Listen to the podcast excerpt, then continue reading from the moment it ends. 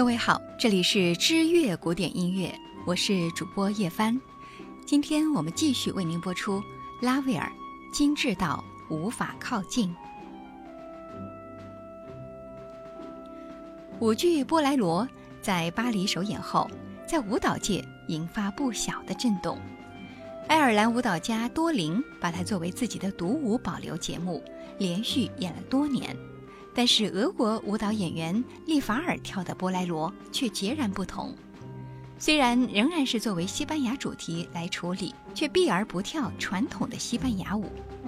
舞者觉得具有固定不变的旋律和节奏型，与真正的波莱罗已经很少有共同之处了。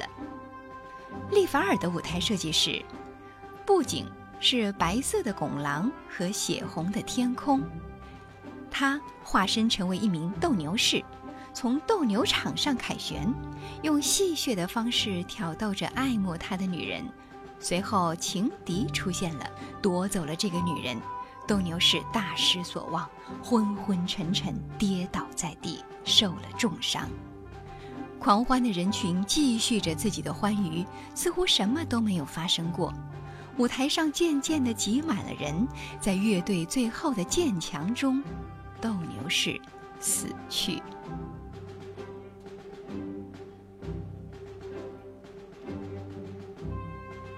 从时间上来看，拉威尔的艺术生涯驼峰处于十九、二十世纪之交和两次世界大战之间。他对于艺术自有一套说法，他自称不是一个现代派作曲家，因为他的音乐不是在进行一场革命，而是一种进化。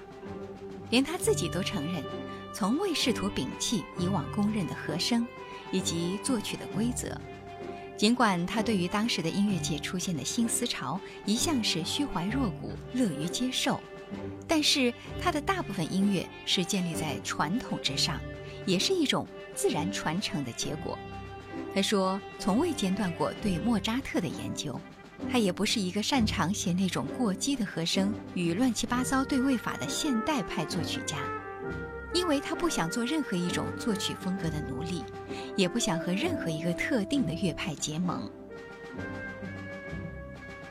其实，拉威尔非常重视旋律，他曾经对学生沃恩·威廉斯说过，在一切有生命的音乐中，都有一个含蓄的旋律轮廓。所以说，他大量的运用自然调式、五声音阶以及不和弦的七和弦、九和弦，但总是以传统和声为基础，所以他在无调性的领域里没有走得太远。拉威尔偏爱舞曲题材，比如法国的小步舞曲、帕凡舞曲、比戈顿，西班牙的马拉加尼亚、哈巴涅拉。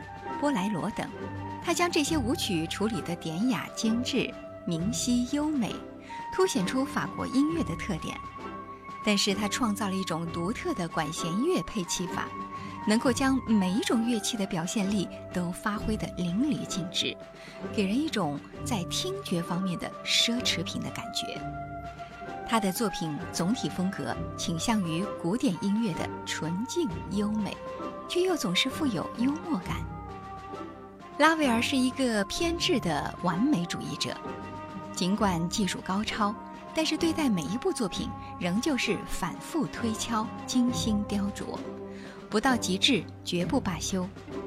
他的传记作者纽埃尔在书中留下这样的话：拉威尔的目标是技术完美，但是他自己也知道，这一目标永远无法达到，所以他总是一次又一次的。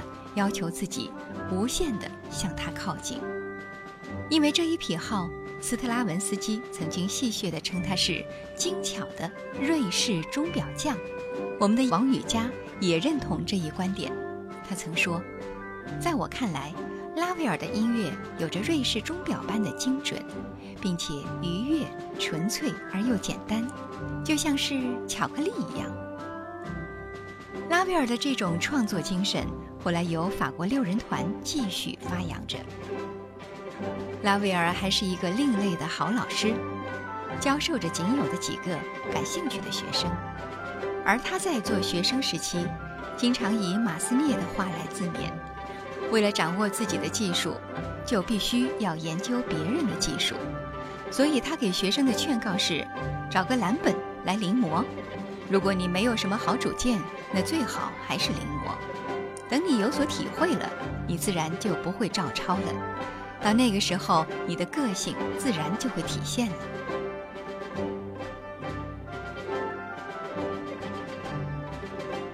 总体来说，拉威尔的生活圈子有限，导致他的艺术天地也很有限。他的创作题材并不宽泛，内容很少源自于社会生活，大多是景物描绘以及童话、传说故事等等。他的音乐缺乏对生活的炽热的情感，这也侧面的反映了19世纪末20世纪初社会矛盾日益尖锐的大环境下，知识分子们有一种趋于虚无的心理诉求。早期。拉威尔的音乐受印象主义思潮影响，后来他写出了形象生动、清晰、色调明朗的作品。他在艺术上留下了许多创造，给后人以启迪。